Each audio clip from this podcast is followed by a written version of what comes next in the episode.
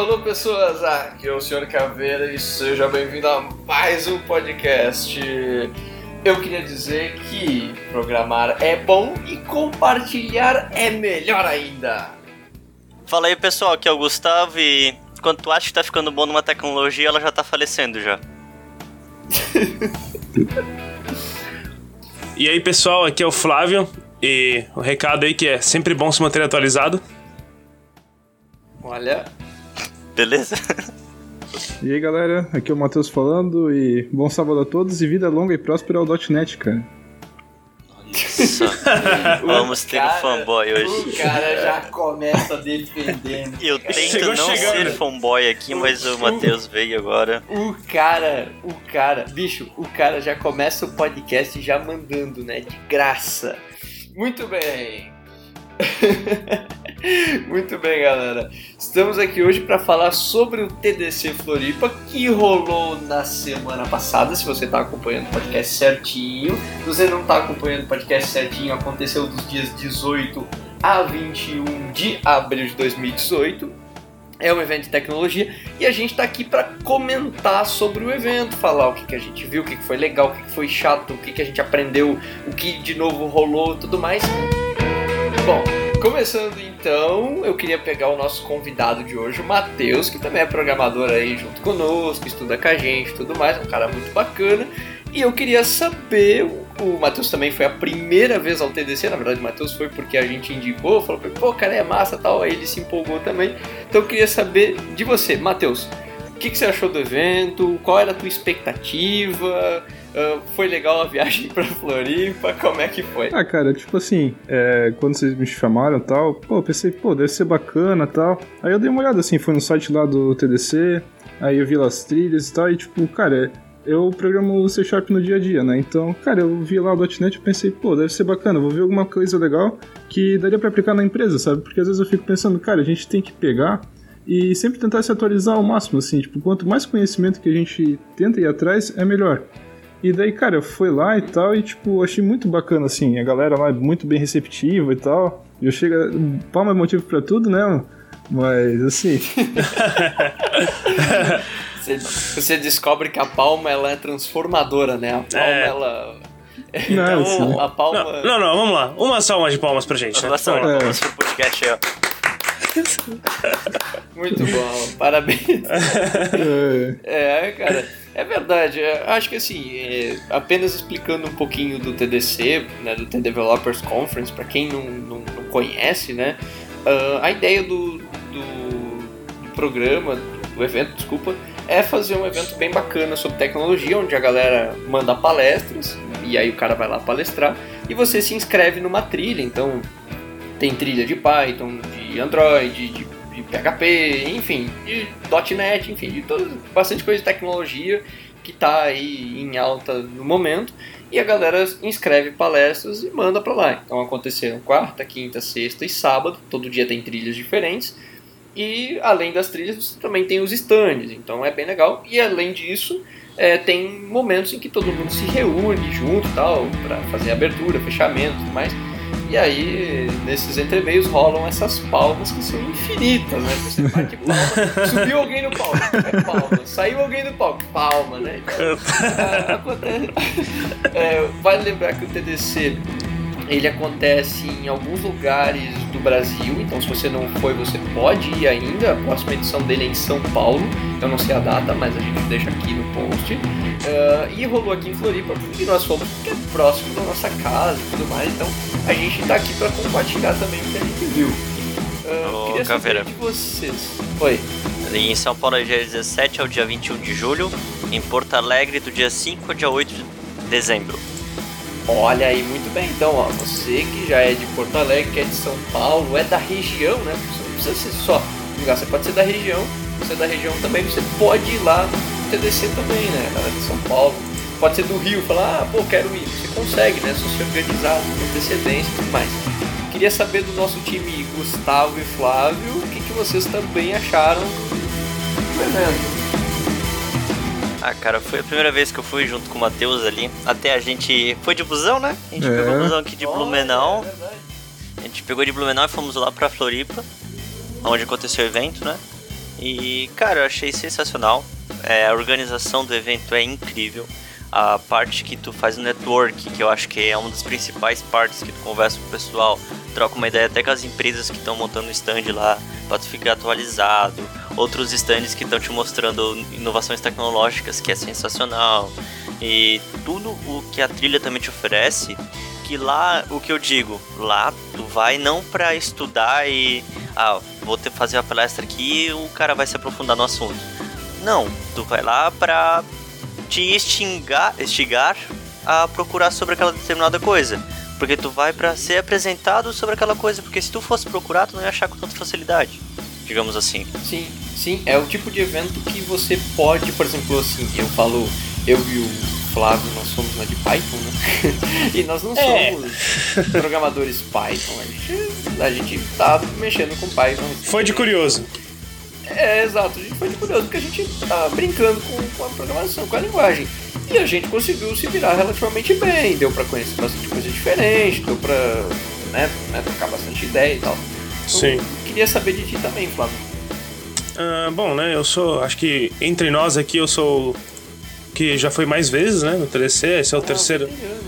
É. É, veterano, veterano. Fui duas, foi três. Eu fui três vezes, então acho que eu que puxei o Léo, né? No, eu fui a primeira vez, foi. puxei o, o Caveira, depois a gente puxou aí o Gustavo e o Matheus também. Ah, então, assim, é isso aí, como, como já o Caveira comentou, alguns palestrantes lá submetem as palestras, o pessoal vai lá, faz a palestra.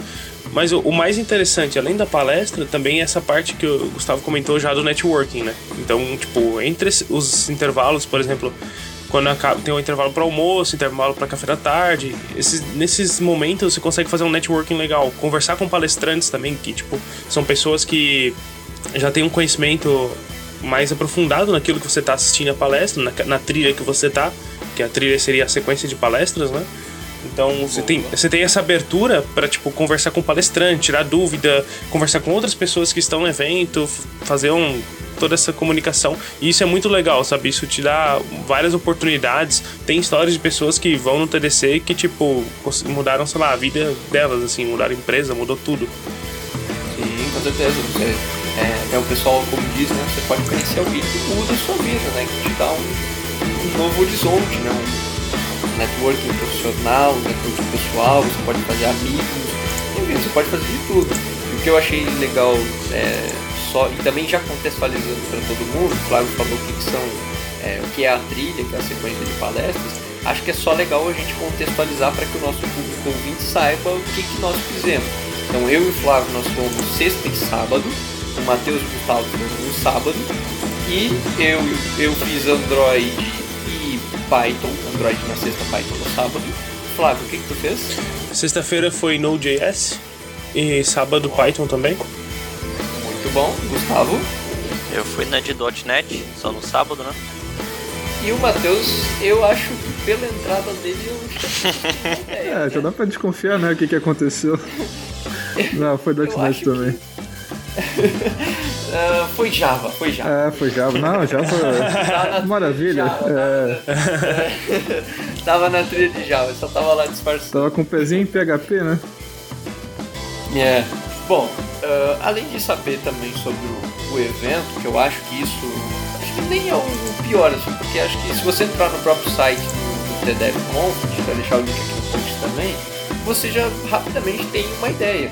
Mas o legal é que você tem muito mais do que só palestras. Às vezes as pessoas vão lá só com essa ideia de que, ah, só tem palestra, pô, coisa chata e tal. Não, tem muito mais. Você tem é, workshop, você tem hackathon, né? É. Tem, tem trilhas específicas para as mulheres também, achei isso. Para crianças. É, pras crianças Pra também. Exatamente. Então, é, eu acho que isso é uma parada assim que muda um pouco também a perspectiva e como as pessoas veem né, as coisas. Isso bem bacana. Ah, queria saber de vocês o que vocês estavam esperando de, de expectativa. Matheus, de expectativa, tipo, quando a gente comentou do evento pra ti, tu falou, pô, achou legal e tal, mas quando tu foi, o que, o que tu esperava encontrar lá? Olha, cara, é, tinha umas palestras ali que eu achei bem interessante. É, uma ali, por exemplo, de códigos de alta performance, Que daí o cara basicamente explicou. A gente pensava, não, pô, o cara deve. Eu, pelo menos, quando cheguei lá, eu pensei, pô, o cara deve falar quais métodos são os melhores para usar e tal. Por exemplo, qual a diferença de fazer um for each ou um for com int, alguma coisa assim, né? Mas aí o cara pegou e falou: não, cara, não é bem assim. A gente tem que pensar primeiro em como é que funciona a estrutura de a gente comunicar. Porque tem três problemas no, no quando a gente é, trabalha com .NET, C Sharp e tal. Que daí é, tipo, entrada. É, comunicação com driver, é, que daí é I.O. no caso, tipo, entrada e saída, no caso, comunicando com o sistema operacional. É, tem o problema do Garbage Collector também e problemas de rede. A gente não se atenta a esses problemas. A gente sempre acha que não, que o nosso código vai rodar perfeito em qualquer máquina, mas não pode ser pensado assim. É, essa, essa era uma palestra que eu achei bem interessante, assim, o cara até pegou e trouxe códigos assembly ali. Foi bem, bem interessante, lembrou aula de arquitetura, cara. legal, legal. Gustavo e Flávio, o que vocês têm também aí para compartilhar? Cara, eu ah. acho que de expectativa que eu tinha. É, que, sei lá, eu pesquisei bastante do, do, do evento esse antes de estar tá indo, tá ligado? Mas tinha expectativa que eles abordassem os assuntos assim. Eu esperava realmente que eles não fossem se aprofundar e sim apresentar. E eu achei isso legal. As palestras às vezes se tornam curtas, de 25 minutos apenas, mas acho que é 25, né, pessoal? Se eu não me engano. Acho que sim, é, acho 25. Que sim. É, tem, é que tem, de, de, tem palestra que é um pouquinho maior, né? Que eles deixam. Tem é. palestra é. que é menor. Eu não, não sei como eles definem é, o tamanho das palestras. Sim, é de 25 a 30 minutos, digamos assim. E às vezes realmente se torna pequeno, é, o, o, o espaço do tempo é curto, mas eu achei muito interessante que instiga o pessoal a pesquisar as coisas novas que estão saindo. Por exemplo, eu sei que tem coisas que eles apresentaram sábado passado, nesse, evento, que o, ano que vem, se eu for nesse evento, é nesse evento, naquela data que vai estar estourando a, a tecnologia usada. A tecnologia foi tão nova apresentada que só daqui a um ano realmente ela vai estar estourando. Então é realmente legal uhum. pra tu tá se aprimorando, tá ligado? Sim. Bom, só explicando o que o Gustavo estava querendo dizer também, uh, é a respeito assim de que você deixa só de olhar tipo pro seu umbigo e você passa a olhar também para o que o mercado está usando, o que as pessoas elas estão tendendo a usar daqui a algum tempo e tudo mais. Eu acho isso bem bacana. Flávio, e tu, o que que tu tem aí? Bom, uh, como é a terceira vez que eu tava indo pro evento, eu já tinha mais ou menos uma ideia do que, do que o evento ia ser, né? Do que, como que acontece e tal.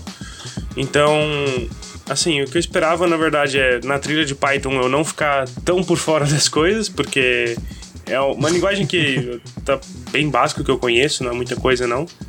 Então, era mais isso que eu esperava, eu consegui entender o que um pouco mais avançado. E também esperava conseguir fazer um networking legal, até porque a gente aproveitou né, o evento para divulgar a taverna, divulgar o podcast, o blog. Então isso eu esperava que desse certo essa divulgação. E na parte das trilhas, do, do aprendizado, é isso aí que o pessoal já comentou. Você não vai pro evento para aprender coisas novas. Geralmente é mais difícil isso acontecer, é mais fácil você ir pro evento para descobrir que algo novo existe e você pesquisar por conta, ou tipo, conversar com um palestrante, pegar ideias para melhorar alguma coisa no seu trabalho, no seu TCC, na faculdade, sei lá. Mas você pegar e aprender, não, você não vai ter uma aula lá, você tem uma palestra, tipo, mostrando algo que alguém fez que é legal, sabe? Então essa consciência o pessoal tem que é. ter para ir pro evento, não achar que vai chegar lá aprendendo coisas. Sim, é, eu acho que da, da fala do Flávio, acho que também é legal dizer que, tipo assim, todo palestrante meio que quer te vender a tecnologia dele. Não quer dizer que tu precise comprar, né? Mas assim, pelo menos ele vai te dar um embasamento. Então, tipo, o cara não vai te, sei lá, pegar um exemplo. Uh, o cara vai te mostrar como é que usar um determinado framework. O cara não vai te mostrar a fundo como é que é aquele framework e tudo mais. Ele vai. É, até porque não dá tempo. Dar né? um Exato, não dá tempo. O cara tem meia hora, então ele vai tentar te vender, ele vai falar onde que ele usou, né? Porque todo palestrante usou aquilo, essa parada em algum lugar. Se o cara não usou isso, provavelmente não deveria ser uma palestra. né? O que o que não tem aplicabilidade, né? Não, não tem porquê, né? Então, mas assim, ah, o cara pode comentar uma tecnologia que ele aprendeu e fez um projetinho com ela. Pessoal, pode, claro. não é errado fazer isso. Né? Mas o cara também pode ter pegado uma, uma parada e o cara usou profissionalmente, usou no trabalho dele, né? Sim, na, sim. na empresa dele. Né? E ah, o cara tem um. O cara pode ter um software gigante, pode ser uma mega empresa, como o cara pode estar começando, fazendo uma brincadeira. Então é legal que o cara vai estar ali compartilhando a experiência dele com aquela Uhum. tecnologia também. Acho que isso é, é bacana. Ah, queria puxar o tema aqui de como o, que a gente achou das trilhas, como a gente participou, como eu e o Flávio nós participamos na sexta e no sábado, ah, nós vamos ter um pouquinho mais para compartilhar, né? Mas acho que é bacana, eu deixaria primeiro o, o Gustavo e o Matheus falarem, porque eles participaram da mesma trilha, então acho que é legal vocês dois falarem juntos da mesma temática para o pessoal entender o que, vocês, que vocês viram, o que, que era de legal, o que, que tinha de bom aí pra galera. Até pra galera mesmo que queira conhecer C Sharp ou que já trabalha com C Sharp, o que, que vocês viram de novo e tudo mais para compartilhar. Cara, foi uma porrada de coisa, bicho. Sim. é muita coisa que. Como, isso justifica a minha, a minha abertura. Que quando tá ficando bom em alguma coisa, essa tecnologia morre. Que vale até um outro podcast, né? Eu já comentei que a gente devia fazer um podcast sobre as tecnologias que acabam morrendo depois de um tempo. Tipo, digamos, Flash. Flash, na época que saiu Flash, era gigante. Flash, ah, dava. Todo mundo fazia seu site com Flash. Hoje em dia, Flash, cadê? Não existe mais, Sim, tá ligado? sim, Uhum. Então, sim, verdade. eu acho que pra gente falar o que teve de novo, cara, foi muita coisa. Novos conceitos do C Sharp. É, foi utilizado bastante a questão do, do ASP.NET Core, que eles estão. que a Microsoft quer voltar tudo pra isso, a questão de cross-plataforma, né? Sim. Que é daí pra agora- ser múltiplas, múltiplas plataformas, não só Windows. É, Também tem. Esse foi o principal foco deles, né? Uhum. É, também, também falaram, teve um cara lá que palestrou sobre F Sharp, que muita gente acha que, meu Deus, .NET é só C Sharp, mas não é isso. Tem o F Sharp também, que é uma linguagem funcional, que basicamente o cara falou para, por exemplo, quando tem tratamento de exceção, principalmente é, no nosso caso de C Sharp, argumente no exception, que é o no pointer exception do Java. Meu, é, usando F Sharp ali, o cara pegou, montou todo o esquema, todo o código em F Sharp, e depois ele só montou é, o mesmo exemplo em, em C Sharp, mostrando, ó, dá pra fazer isso de uma forma que, cara, tu não vai mais ter problema com isso, entendeu? Dá pra gente pegar e tentar dar uma olhada não só no C Sharp. O C Sharp pode, é bom, é bom, mas tipo, a gente não pode só ficar preso achando, ah, meu Deus, .NET é só isso. Aí também teve a questão do Entity Framework também, que um cara, foi a primeira palestra, se não me engano, né, Gustavo? Sim. É, ali a questão do F Sharp, F Sharp e o C Sharp, só para contextualizar, o que o Matheus está falando do C Sharp é o que a gente trabalha com orientação de objetos, né? Normal, como o Java trabalha. E o, o F Sharp é a, a parte de programação funcional do .NET. Só para contextualizar certinho. Sim. Legal. Só a minha pergunta, o, o F Sharp tem uma instalação específica pra ele, alguma coisa assim? Não, ele Cara, roda junto com a plataforma do .NET mesmo. É. Junto com, se tu baixar o Visual Studio, o Visual Studio tu já consegue baixar pra ele já vir com o F Sharp. Porque o compilador é o mesmo, na realidade, né? Ah, tá, mas ele, mas ele tem módulos específicos, sim. então tem que baixar algum módulo Ah, pra módulo, acho que não. Módulo. tá, tá. Cara, acho que já vem nele, se eu não me engano, tá? Não tenho certeza é agora. Quando, Ah. quando tu baixa o Visual Studio, tu tem as opções lá de quais linguagens que tu vai querer implementar, tá ligado? ele? Ah, não, não, é que assim, o que eu, que eu quero entender é, tipo assim, eu não conheço nada de, de .NET, então desculpa a pergunta. Mas é só, talvez alguém também tenha essa mesma dúvida, que é tipo, ah, quando tu baixa o C Sharp, o F Sharp já tá dentro ou não? Tem que baixar ele à parte?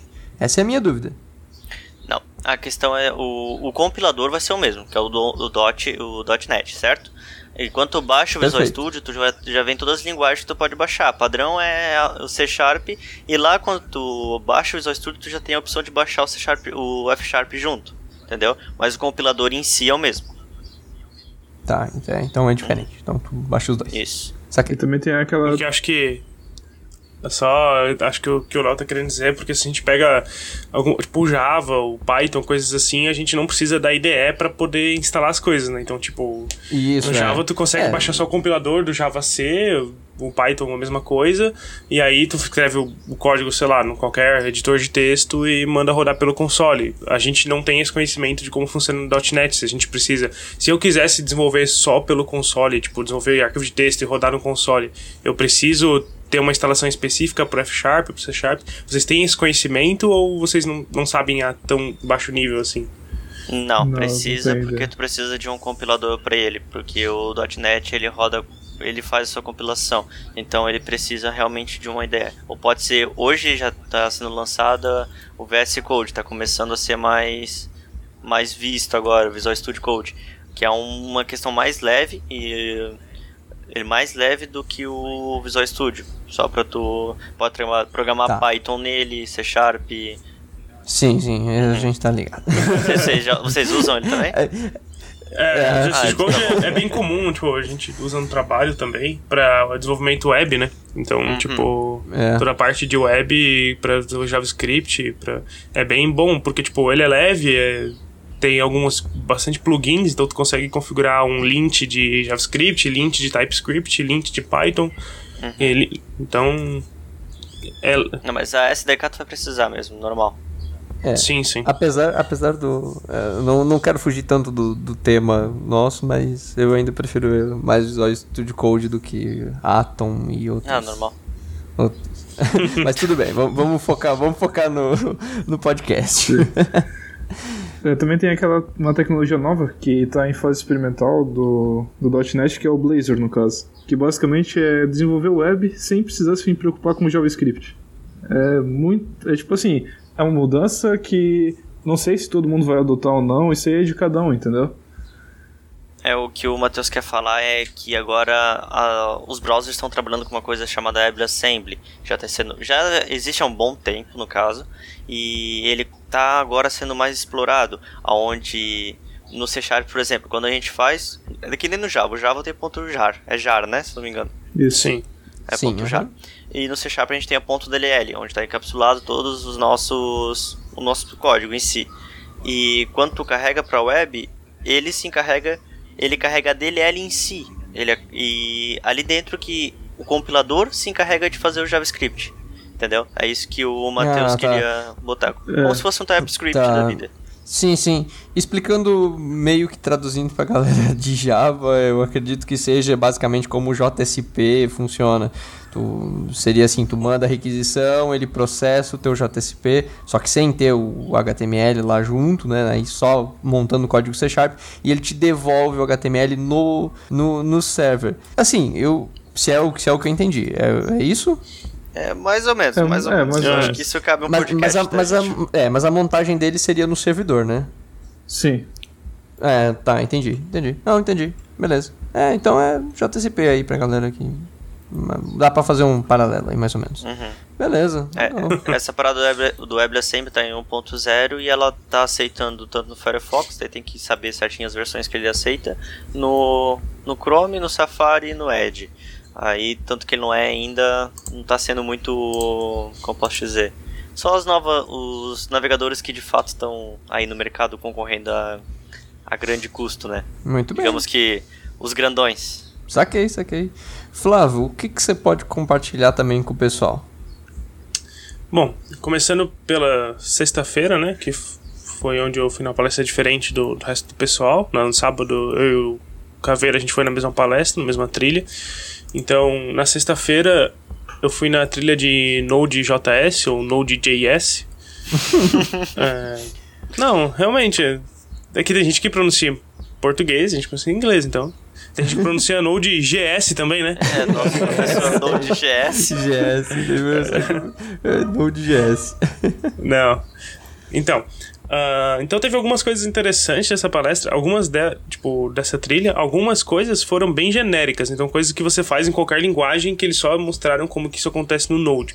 Por exemplo, tive uma palestra que o cara explicou como funciona buffer, stream e sei lá dados binários.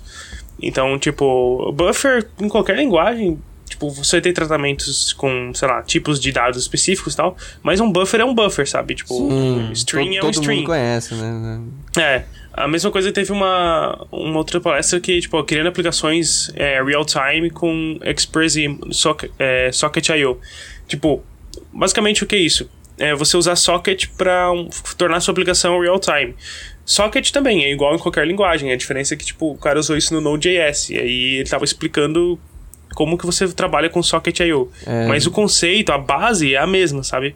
Flávio, Aí já teve. Oi. acho que só vale a pena explicar o que é um socket aí pro, pro pessoal. Talvez o pessoal não conheça. Ah, bom, aí se o cara quer saber o que é um socket, ele let me google that for you, né, cara? Não, brincadeira. Sacanagem, cara. Seria. Garçom, para de trazer bebida na mesa do Flávio. Não, brincadeira. Um socket, pra, pra quem ainda não, não conhece, não sabe bem o que é, ele é um dos níveis mais baixos da, de forma de comunicação. Então, por exemplo, um web service, que é um, sei lá, uma forma de, de você trocar dados, ele trabalha em cima de socket. O socket é o nível mais baixo de, de comunicação. Um dos mais baixos, na verdade, né? Não é o mais baixo. Mas é quando você, por exemplo, você comunicar de um computador para o outro, de uma aplicação para outra, você poderia usar isso socket, usar socket para fazer isso, que ele vai usar HTTP, não, desculpa, vai usar TCP/IP. Então você vai conseguir transferir dados. Aí tem vários tipos de socket. Socket que trabalha com conexão. Então você abre o socket, conecta, transfere as coisas, fecha o socket e acabou. E aí você não tem perda. Aí você também tem socket UDP, que é tipo, você abre, manda as coisas, fecha e já era. E aí, se o outro cara recebeu ou não, o problema é dele, sabe? Então, tipo. É, tem esse tipo de É, socket. que é- lembrando que o UDP só funciona local, né? Geralmente. É, é, não, tem configurações, né, que tu consegue fazer funcionar na rede, coisa mas, assim, uh, mas... No geral, né, a sua maior aplicação é local porque é mais, é mais rápido, né? Você não, É, é. não- não precisa dar E também você tem volta. perda, você tem perda de dados, né? Então, tipo, não é- é- depende muito onde você vai aplicar. É, Mas legal. enfim, é, quem quiser saber um pouquinho mais, falando sério agora, dá uma procurada de socket, senão eu vou estender muito aqui. Sim, Procura o que é socket. Tem, é, tipo, você consegue usar, é, fazer brincadeiras legais pra quem tá aprendendo agora alguma linguagem ou aprendendo Java, qualquer coisa. Você consegue fazer, tipo, brincar, sei lá, criar um jogo da velha online, digamos assim. É, isso Tipo, jogar contra seu irmão lá em outro computador, criar um chatzinho com socket, é bem legal. É isso aí. Porque daí você troca mensagem instantânea. Sim. Flávio, uma coisa que eu gostei que tu falou, e eu acho que até vale a pena tu resgatar pro programa, é sobre a questão de foco de cada trilha. Né? Tu, tu falou antes, ah, de, do, do stream, né? Do, do- do- acho que é legal, Uhum. tu, tu, fez, tu fez um comentário no, no, no final do, do- Quando nós estávamos voltando, tu fez um comentário que eu achei bem legal. Acho que seria legal tu, tu compartilhar aqui com a galera também. Do, do, do, foco. Tá. Ah, basicamente, assim, cada. No caso, cada palestra da, dessa trilha que eu fui teve realmente um, um foco que é tipo explicar cada título ali da palestra. Por exemplo, teve palestra de GraphQL, palestra de HTTP2. Só que, assim, é, se uma pessoa bem leiga de Node.js tipo, tivesse entrado nessa trilha, algumas coisas ela ia entender e outras coisas ela ia viajar. Que foi o que aconteceu comigo em Python. Tipo, algumas coisas eu entendi e outras deu uma viajada. Ah, então, sei lá, basicamente você tem que ficar, tipo, não se desesperar, não, não ficar chateado se você não, não entender, sabe? Você tem que tipo, tentar buscar mais e conhecer. Eu não sei se era bem isso que tu queria que eu falasse ou. Não, eu, eu, vou, eu vou replicar aqui. Talvez você não. É, Eu não- eu não lembro do comentário. paradinha Mas é assim, fica- é, o, o Flávio comentou quando a gente tava voltando, ele comentou mais ou menos assim, ah, é, não é que eu não gostei da trilha de Node, mas eu achei que a trilha de Node tinha uma outra pegada. Aí ele fez, basicamente o que, Ah, ele explicou sim, foi sim. mais ou menos assim, ah, é, o foco da trilha de Node era mais pra galera front-end. É, porque quem Ah, costuma trabalhar sim, geralmente com sim, JavaScript sim, sim. é um pouco É, isso foi uma coisa então, que- até ele comentou, né? É, Aí eu acho foi uma legal, coisa que eu legal percebi. Sim, tá. Agora eu lembrei do comentário. Então vamos lá. Ah, Node.js é JavaScript no back-end. Então, para quem não sabe, JavaScript é uma linguagem para desenvolvimento web, porque você ela roda no navegador. Tipo, os navegadores hoje têm um suporte para essa linguagem e conseguem compilar ou, no caso, interpretar, né? No caso Interpretar. interpretar o JavaScript. Isso. Ah, o Node.js, Node.js, é um back-end, é um servidor que roda JavaScript. Isso é uma coisa, tipo, ele já tem, sei lá, uns 8, 8 anos, não. É, acho que uns 8 anos já tem Node.js, só que ele se popularizou nos últimos anos, nos últimos 4 anos que ele começou a se popularizar. E, então é, é basicamente rodar JavaScript no, no back-end e você fazer todo o seu servidor com JavaScript. Como o JavaScript veio da web, o pessoal que estava na palestra, é, a massa maior, assim, a maioria, era pessoal que desenvolvia front-end e tava querendo, sei lá, ir pro back-end, aprender Node.js pra, tipo, trabalhar no, no back-end porque já tá ali, sabe? É mais fácil. Já tá com JavaScript e tal. E aí entrou essa pegada dessas trilhas que eu acabei de falar, que é a trilha de buffer, de socket.io, que são coisas que, tipo, para quem já trabalhou com Java, quem já trabalhou com linguagens de servidor, linguagens de back-end ou linguagens desktop, isso são coisas que, tipo, sabe, já tá ali, você já, já trabalha no dia a dia, você já sabe o que é. Mas talvez para quem veio do JavaScript lá, que é o web, realmente não, não conheça, não, não saiba tanto, tipo, o que, que é um buffer, o que, que é um socket.io, socket no caso. E é isso que é o legal, sabe? Tipo, o pessoal do, do JavaScript do web, do front-end, tá conseguindo vir pro back-end por causa do Node.js. Legal. Eu acho que era, era isso. É, era isso. Legal isso aí. Show de bola, cara. A de E Python- assim- Pode falar. É, só mais uma pegada aqui da, da trilha de Node.js, que teve essas trilhas, né, essas palestras básicas, mas também teve palestras mais avançadas, do tipo... Não tão avançadas, mas, sei lá, é, GraphQL descomplicado, que é uma- era uma das palestras. Então, tipo, explicando o que é GraphQL, que é um framework para você fazer comunicação com o servidor, tipo... Na verdade, o, o GraphQL você pode usar não só com Node.js, eu acredito que dá pra usar com outros servidores, que ele é um framework para substituir o REST, digamos assim. Uhum. Sucessor, então teve outras. É, aí teve trilhas para usando No- Node.js com é, automação residencial. Tipo, você poderia usar outra coisa, não só Node.js. Mas o cara mostrou como que ele fez o servidor Node.js que ele comunicou lá com uma plaquinha lá que rodava C++ e tal. Legal. Então, tipo, Legal. teve essas diferenças, assim, na trilha. É, no- aí você consegue ver que, tipo, ah, na mesma trilha, o cara falando de Node.js, Node.js, ou sei lá como... Nota J. É, Node.js. GS. Uh, seja lá como você queira pronunciar isso, é, você consegue ver que existem diferentes focos numa. Então, quer dizer, você pega uma trilha de uma tecnologia que é para ser meio que puramente web e você vê que o pessoal dá outras aplicações, aí o Tire e essas coisas assim. Acho que isso Uhum. também é bem bacana de, de se ver. Uh, do meu Uhum. lado, na trilha de Android que eu fui, eu vi bastante coisa diferentona também.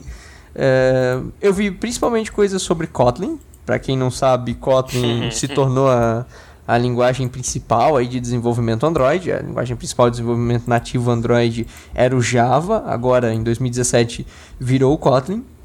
E basicamente todas as trilhas, todas as palestras da trilha, elas estão voltadas já meio que pro Kotlin. Só que o Kotlin é aquela linguagem que é mais ou menos assim. Todo mundo falava, meu, Kotlin é lindo, é maravilhoso, é massa. Mas a gente ainda não usa.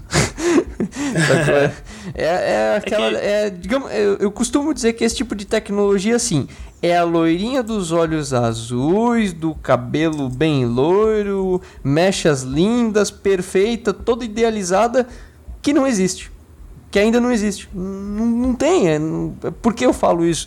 Porque todas as- todos os apps estão feitos em Java ainda, tem muita lib antiga que não dá suporte, tem muita gente presa, então é, deu pra ver muita gente falando assim: ah, os novos projetos eu começo com Kotlin, mas eu ainda mantenho o meu Java lá. Então, quer dizer. Não tem, é um negócio. Tá acontecendo o mesmo com a comunidade iOS, vai acontecer o mesmo com a, com a galera do Android, não, tem muito como fazer. Código que já tá feito, que já tá botado lá numa empresa, ninguém vai querer migrar, entendeu? Então, essa foi uma das É. coisas que chamou bastante atenção. Ahn, vi bastante coisa também sobre programação reativa. E aí eu achei bem legal os caras falando do RX Kotlin, RX Java também, os caras falando, falando de Dagger e coisas assim, acho que é bem legal. Não vou me estender muito, então se você quer entender um pouquinho sobre o que é Dagger, o que é o RX Java, que é a programação reativa, dá uma googlada aí, não vou me estender aqui muito. Ah, o pessoal também comentou coisas bem específicas de Android, tipo, a Google lançou é, uns componentes próprios dele. O que acontece? O Android ele tem diversas coisas que a galera sempre tem que fazer, tipo vários processos repetitivos. De ah, você quer fazer um- uma parada para exibir dado, não sei o que, você sempre faz a mesma coisa. E aí a Google foi lá e criou o Android Architecture Components, que são os componentes lá do, do Android. Eu achei legal que, por exemplo, os caras que palestraram, eles botaram numa aplicação real e numa aplicação é, grande. E eu achei legal que eles deram o feedback deles e assim, eles foram bem taxativos em isso é bom, isso é ruim, nós usamos, nós não usamos, por quê? Então eu achei bem bacana, assim, até o, o próprio SQLite, que é o, o banco de dados que fica no dispositivo móvel mesmo, eles apresentaram uma solução, tal. O pessoal também colocou pontos positivos e negativos. Não vou me estender muito, se você quiser saber um pouquinho mais de Android Architecture Components, estou deixando o link aqui embaixo do, do site oficial. Uh, enfim, eles falaram de tudo. Nessa essa de Android, assim, é, dando meu feedback real é que eu acho, eu achei ela bem interessante, assim, achei bem bacana. É, fala sobre muita coisa legal. É, só que é aquele detalhe, assim, como não aprofunda muito, então fica aquela assim, pô, legal, isso é o que pode testar. Mas muita coisa eu sinto ainda que os caras falaram que eu, ah, beleza, isso é legal, posso aplicar. Ah, isso é legal, mas eu tenho que ter umas premissas antes para eu poder aplicar. É o caso, por exemplo, a programação reativa. É, o pessoal apresentou. Ah, super legal, super bacana. Só que chegar isso num, num ambiente em que você não tem nada disso, é ruim, né? Partir do zero. Então esse, tipo de coisa que pegou bastante assim na, na trilha de, de Android, assim, acho que isso foi o que que mais teve. E teve algumas que eram mais específicas, tipo, teve uma de Gradle, que eu achei bem legal para otimizar o, o, build e tal com Gradle. Só que eu, como eu não manjo muito, não, não tenho lá tanto conhecimento a fundo assim, eu entendi a palestra, mas meio que fica, tipo, ficou vago assim para mim, né, a aplicação. Mas é Aí é questão do meu caso mesmo, porque eu não tenho uma ultra, hiper, mega aplicação Android para testar. Mas no geral acho que foi bem bacana também. É, se encaixa naquela parada que eu falei, né? Que muitas coisas a gente está vendo hoje que vão realmente ficar fortes daqui a um ano. É, exato. E, eu, e é mais ou menos o que eles. É, até foi legal ter puxado esse gancho, porque, por exemplo, na do Gradle, que o cara comentou, ele comentou muita coisa bacana. Tipo, acho, assim, sem brincadeira, cara. O cara comentou coisa bastante, assim, bastante coisa legal e tal. Só que o cara, tipo, muita coisa o cara falou. Ah, isso aqui é bacana e tal, mas isso aqui é experimental. Ah, isso aqui é um recurso muito legal e tal, mas eles estão testando ainda. Sabe? Então dá pra ver que teve muito. Uma das coisas que eu achei legal, não sei se teve na, nas trilhas de vocês, é que ao final, quando terminaram todas as palestras, o pessoal fez uma roda assim, meio que a brincadeira era botar a galera no fogo. Aí a galera ficou tudo lá na frente, palestrantes, e o pessoal começou a fazer perguntas aleatoriamente, assim.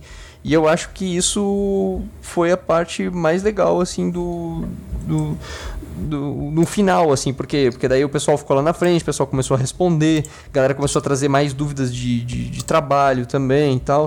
Então eu achei isso bem, bem bacana também. Então, tipo, acho que isso foi, foi algo diferente. Teve isso na de vocês também? Hum, hum. Não, não Na minha não teve isso. Flávio, teve na tua?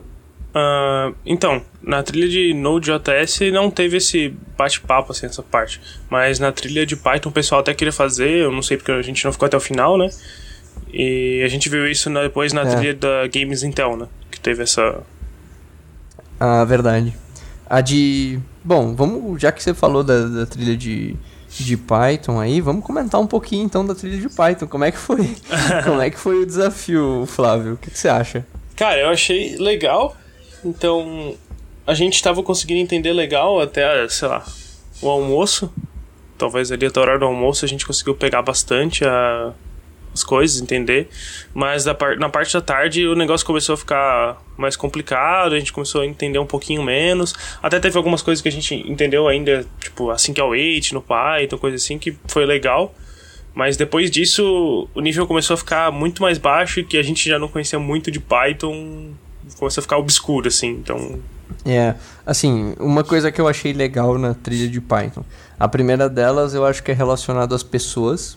Acho que de da comparando com a de Android, a de Python, tu vê que parece que muda o ambiente assim. O pessoal é muito mais receptivo, o pessoal é muito mais a comunidade, sei, né? Parece que a comunidade Python é. tem, tem uma coisa assim que chama, uhum. tipo, mesmo a gente sendo super forasteiro, mas parecia que a gente tava em casa, sabe? É. Não que a de Android não fosse assim, mas é que parece que a de Android, para tu chegar ali e, e, tu entrar naquela porta, parece que tu já tem que conhecer muita coisa, sabe? É, meio que assusta. E a de Python parece que eles fazem de tudo para que. Não, cara, aqui não, não existe barreiras. Acho que isso é, foi bem receptivo, assim, Sim. né? Eu, pelo menos, tô, tô colocando a minha opinião aqui. Não sei quanto a do Flávio.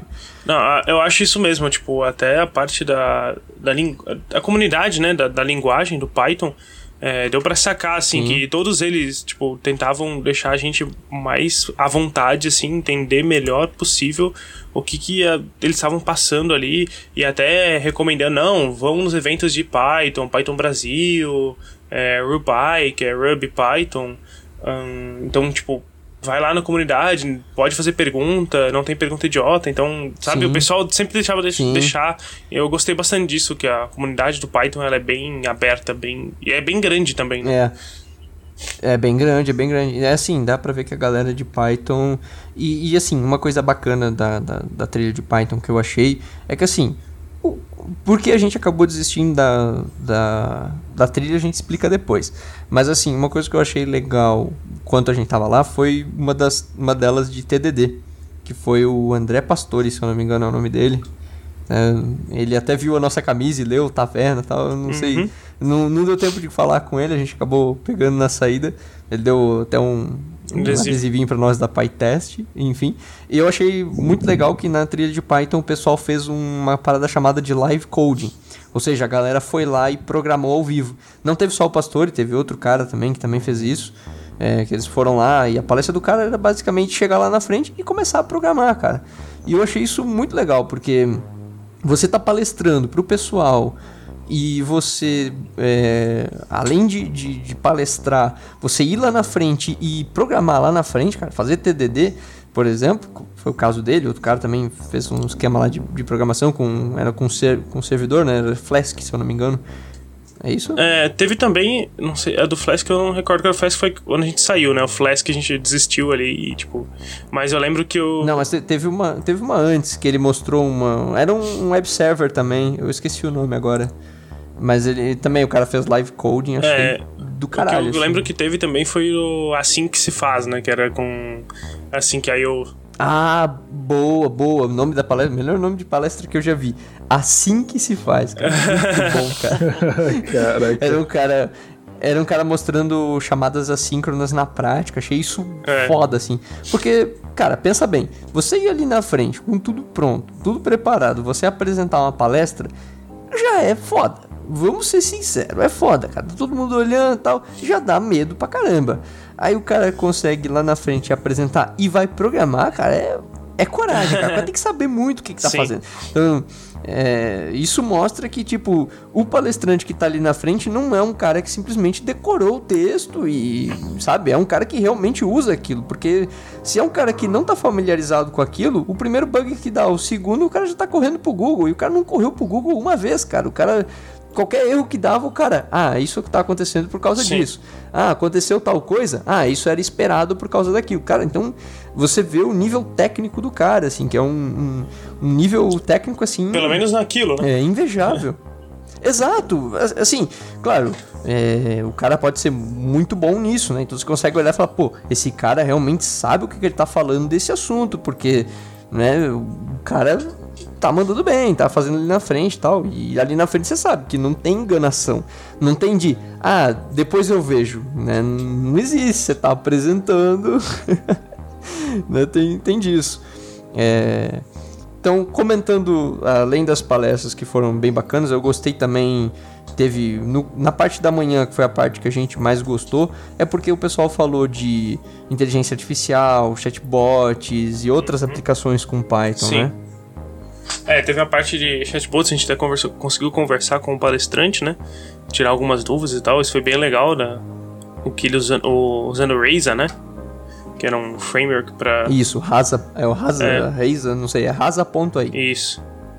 Uh, e depois, né, a gente acabou desistindo da, dessa trilha porque chegou, como a gente falou ali, tipo, o cara começou a falar de Flask, então, tipo, eu e o Léo, a gente, a gente nunca trabalhou com Python para servidor web. Então o cara começou a falar de Flask, Tornado, é, Django, tipo, cara, a gente tá viajando. Ah, é. Era, era Tornado, o web server que o cara fez live code. É, o- Obrigado. Tornado é o, é o mesmo cara do TDD, foi o mesmo cara que fez, né? É, foi, foi bacana, Sim. foi bacana. Achei, achei legal. É que, tipo assim, ah, a gente não conhece Flask, Django, o Flávio acabou de falar e isso é verdade. Assim, não é que não nos interessa, mas é que é algo que a gente Precisa de um conhecimento tem prévio. o domínio. É, é que assim, por exemplo, exato. E assim, até de certa forma, não, não me entenda como sendo algo grosseiro ou, ou coisa assim. Mas é algo que de certa forma não nos interessa porque a gente já sabe como fazer isso. Mais Tipo, ou menos. Levantar um servidor. não, tipo, a gente não sabe em Python, mas a gente conhece, por exemplo, em Node, a gente conhece em Java, então Sim, a gente, tipo, digamos assim, a gente sabe como aquilo funciona, a gente não sabe os passos, o, o passo a passo em Python, mas não é nada que a gente não conseguisse pegar um tutorial simples na internet e seguir. Agora, tipo, É. ah, pegar uma aplicação com um chatbot, com inteligência artificial, até, sei lá, uma parada mais de TDD, assim, é uma parada que a gente não trabalha muito no dia a dia. Então, tipo, porra, é algo que né, a gente levaria um tempinho aí in- né, até mesmo pra talvez chegar na biblioteca específica pra Uhum. fazer o trabalho, Sim, né? sim. Então, acho que é nessa, essa é a pegada que a gente quer dar, tipo, é, fica até a dica pro pessoal. Quando você vai numa, num evento, é, a gente, eu e Flávio, a gente abandonou a trilha, mas a gente, ficou com, a gente fica com aquele peso assim, né? Tipo, porra, cara, que chato, que triste. Peso da consciência. É, é porque, tipo, a gente vai pra acompanhar a trilha. Só que assim, se não tá sendo proveitoso pra você, não fique na trilha, sabe? Saia. Se vá fazer alguma coisa que, Até- que, que te anime. Sim, até porque no, no TDC, por exemplo, você tem, ah, tem as, as suas trilhas que você compra e também existe a trilha Stadium e a Stadium Intel. Que a Stadium Intel são coisas mais voltadas para Intel, obviamente, e a Stadium é uma trilha que a cada, tri, cada trilha, por exemplo, Python, Node.js, .NET, Android, todas essas trilhas que tem no evento, elas têm uma palestra na Stadium. Então, no dia, tipo, a trilha de Node fez uma palestra na Stadium, no sábado a trilha de Python também fez uma palestra na Stadium. Então, a Stadium é uma sala que recebe palestras de uma palestra de cada trilha, basicamente. E essa trilha ela é aberta, a trilha Stadium. Então, você não precisa comprar o ingresso específico dela. Você pode comprar o ingresso da trilha de Python, por exemplo, mas ir na trilha Stadium. E a mesma coisa vale para Stadium Boa. Intel. Então foi basicamente Boa, o que eu e o Léo fizemos. A gente tava, não tava mais aproveitando a trilha de Python. A gente decidiu, não, vamos procurar outra coisa. A gente olhou na Stadium, tava falando sobre NoSQL. A gente falou, pô, NoSQL também não, é o que a gente quer agora. E aí a gente olhou na trilha de, da Games Intel, que era Stadium Intel. Eles estavam falando sobre a Unreal, né? Se eu não me engano. Isso, é isso aí. É, e aí a gente, pô, beleza, vamos lá. Eu nunca mexi com desenvolvimento de jogos, mas já participei do podcast, achei legal. Mas o Léo já conhece um pouquinho mais. E aí a gente foi lá que a gente ia É. aproveitar mais. É, eu, uma das coisas que eles falaram que eu achei bem bacana, além, claro, de todas as transformações que tá mudando e da inserção, né, do- até mesmo da, da Unreal e até mesmo de, de outras, né, de, de games, assim, um foco bem de games, essa parte de, de renderização, render farm, então até eles comentaram, por exemplo, teve aquele trecho, tem um trecho do, do Star Wars, do último filme do Star É, do Wars, Rogue esqueci One. o nome, Rogue One, obrigado, que foi feito só com computação gráfica. Então, tipo, e aí ele tava explicando que a galera faz as coisas com computação gráfica pra testar e tal, e depois eles recriam a cena e gravam a cena. E aquela cena ali ficou no filme mesmo, foi só gerado. Então, ficou bem bacana, é um esquema de luzes lá. Né? Então, um professor nosso comentou, professor da área gráfica nosso, é, e ele comentou também. Então, quer dizer, eu achei bem bacana, assim, o cara explicou bem. É, a gente também não vai entrar muito no mérito aqui, mas assim é, mostra que é, saindo, indo para um outro local, um outro ambiente, tu começa a ver coisas diferentes e tu aprende também, né? Porque hum, às, às vezes você fica ali só na sua palestra, você tem que ficar assim se perguntando, cara, eu tô aprendendo nessa palestra? A gente, a nossa resposta foi não. Tá bom, então vamos procurar outra coisa. Sim. Porque você pagou, você tá ali no evento, então, tipo, tire proveito do, do evento. É. né? acho que isso é, é bem importante. E aí a gente teve também um bate-papo, né, no final dessa palestra, que foi... Boa. Então, tipo, tinham acabado as palestras dessa trilha, então todos os palestrantes foram lá na frente, fizeram uma espécie de mesa redonda e começaram a tirar dúvidas do público e também começaram a trocar algumas ideias, assim. E uma coisa que eu achei bem legal é que fala, falaram bastante, bastante foco para desenvolvimento de games no Brasil, né? Então, tipo, evoluir, como que a gente pode evoluir esse mercado, o que a gente pode fazer. Até mais pro final do podcast a gente vai comentar, né, sobre um jogo que a gente descobriu lá e tal. Então, acho que isso a gente pode falar mais pro final, né? É isso aí, a gente no final a gente uhum. comenta, uhum. a gente divulga aí o pessoal, mas assim, a gente daqui a pouco chega nessa etapa. É, acho que só para lembrar, tem uma frase que o Jomar falou. O Jomar era um dos coordenadores da trilha. E eu achei bem bacana que já no começo do dia ele falou, nessa abertura da, da, da trilha de games, ele comentou sobre. Ah, é, quantos de nós jogamos videogame? E aí uma galera levantou a mão. Aí o cara, aí ele perguntou de novo assim, e tá, e quantos de vocês jogam algum game brasileiro? Aí, tipo, ninguém levantou. Então, achei isso bem bacana, assim, de. Até mesmo nessas perguntas eu achei engraçado. É, que um, um dos caras comentou mais ou menos o seguinte: quando ele lança um update do jogo, passa tipo uma hora, o torrent tem mais download lá no. Tem um. Lá no, nos torrent lá tem mais download pirata. download do que do que a atualização do jogo dele. Ou seja, tipo, tem mais gente baixando o jogo do cara pirata do que, tipo, comprando o jogo do cara e baixando a atualização é, legal, né, na, na Steam. Então, Steam, né? então, olha a discrepância. Então, acho que valeu muito, assim, esse toque de, poxa, se você joga videogame, você curte, você quer melhorar o mercado, vamos ajudar o mercado brasileiro também, né? Vamos, vamos ajudar o pessoal que produz aqui. Então, achei isso bem legal é, essa toda essa troca de, de, de, experiência.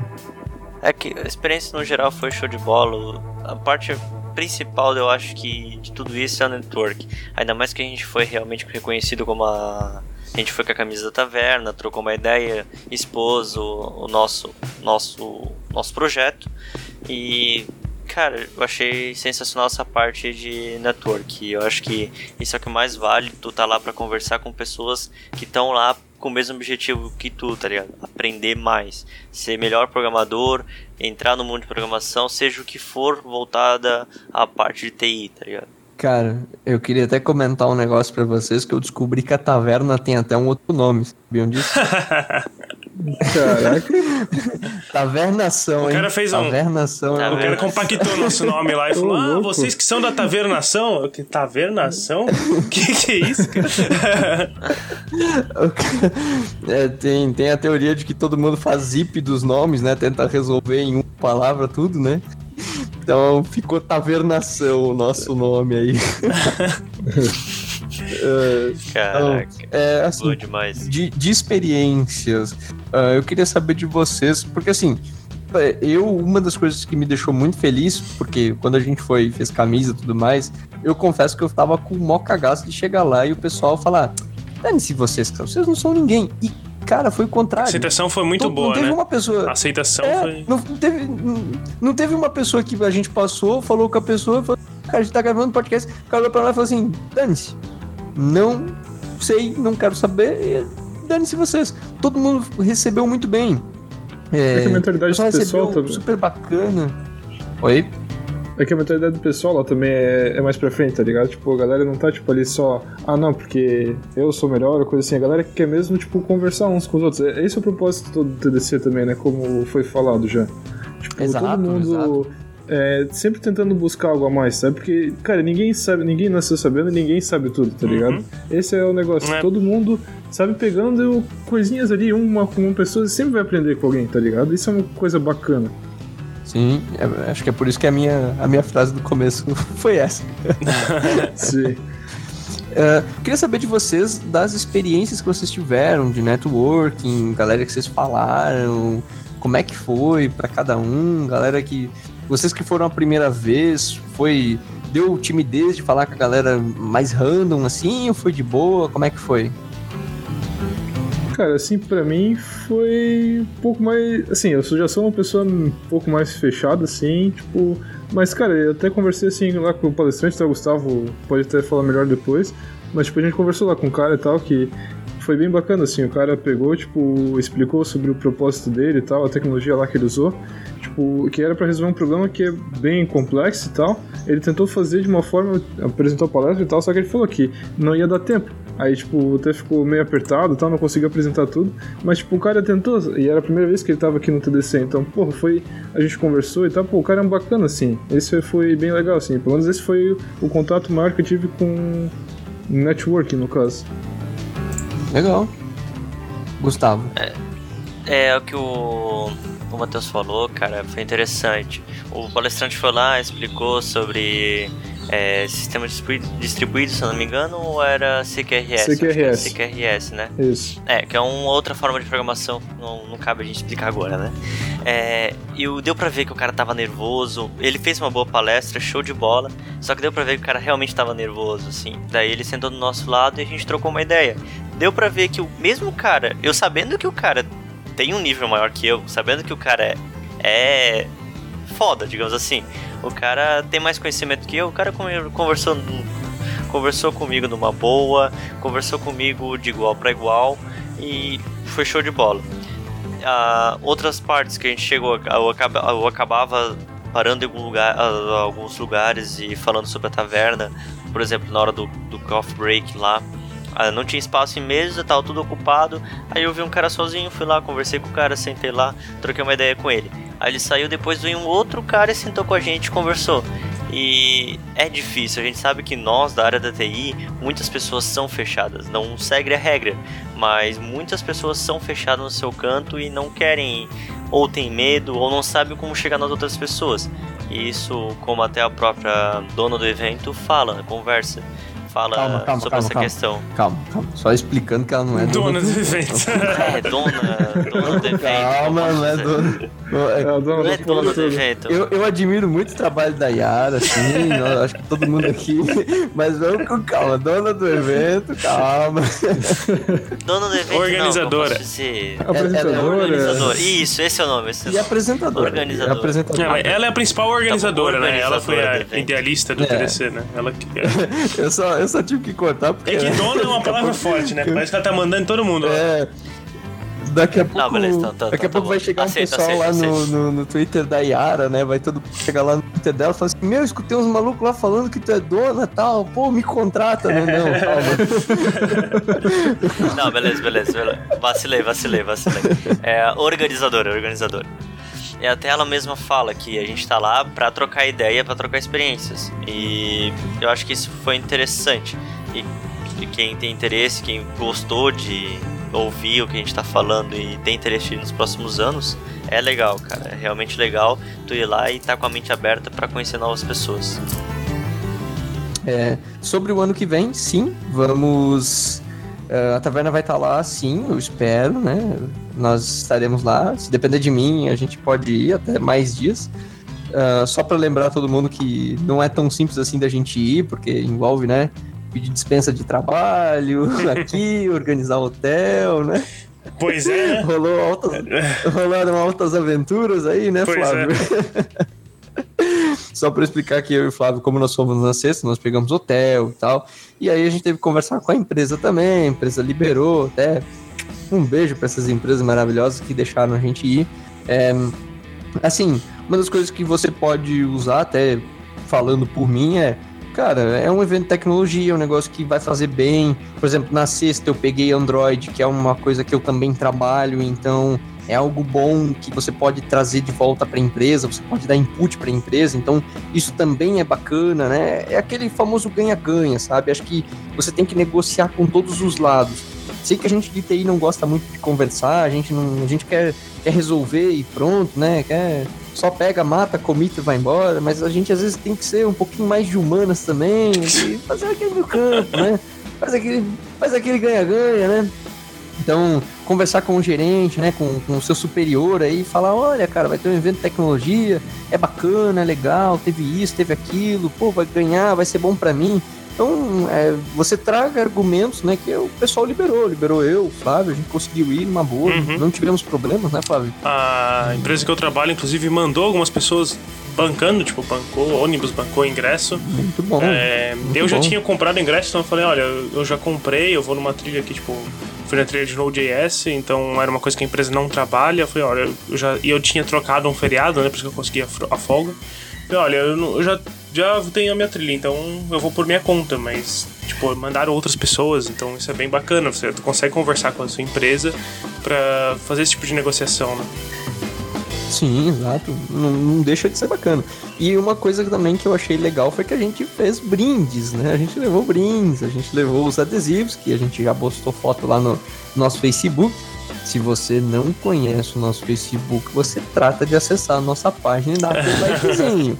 E nós também, durante o evento, nós postamos vídeos, imagens, stories, tem, né, tem até foto nossa, tem foto nossa, cara. A gente tá lá, ó, tá lá nós, nós três, né? Foto nossa lá com a camiseta. A gente distribuiu caneta, distribuiu adesivo, a gente saiu distribuindo brinde. E foi bem bacana a reação das pessoas. Todo mundo aceitou super de boa, ficou bem legal. Eu acho bem bacana, assim, essa, essa comunicação né, que você cria. É, a gente divulgando nosso blog, todo mundo falando super bem, falando, pô, que ideia legal, o pessoal dando sugestões, ah, legal, vocês podem fazer mais disso, pô, achei legal, ah, vou ouvir, né? Eu escutei bastante o pessoal falando assim, ah, pô, vou ouvir o episódio, pô, vou, vou ouvir o podcast de vocês, então eu acho isso bacana também. Então acho que isso também é uma forma boa de você trocar experiência e conhecimento, né? Uhum. É bem isso aí, cara. de experiências como um todo, ah, eu acho que, tipo, a- o que mais rola, assim, por exemplo, é, tipo, a, a gente ia nos stands, tava lá passando, você encontrava alguém super, sei lá, você nunca viu a pessoa na vida, e do nada você começava a conversar com a pessoa e via que a pessoa tava... Você tinha de, de, de tudo, né? Você...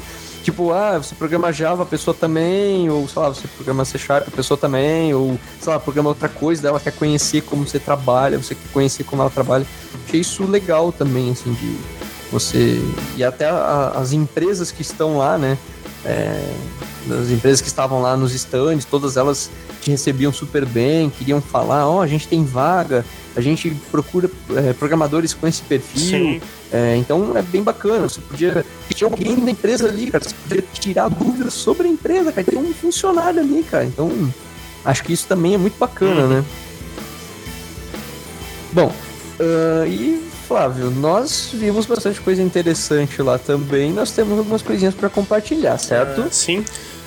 Só pra contextualizar pra galera, a gente conheceu algumas pessoas lá que também tem um trabalho como o nosso, assim. Tipo, a gente tá tentando divulgar nosso, nossa página, nosso podcast, e a pessoa tá tentando divulgar as coisas dela.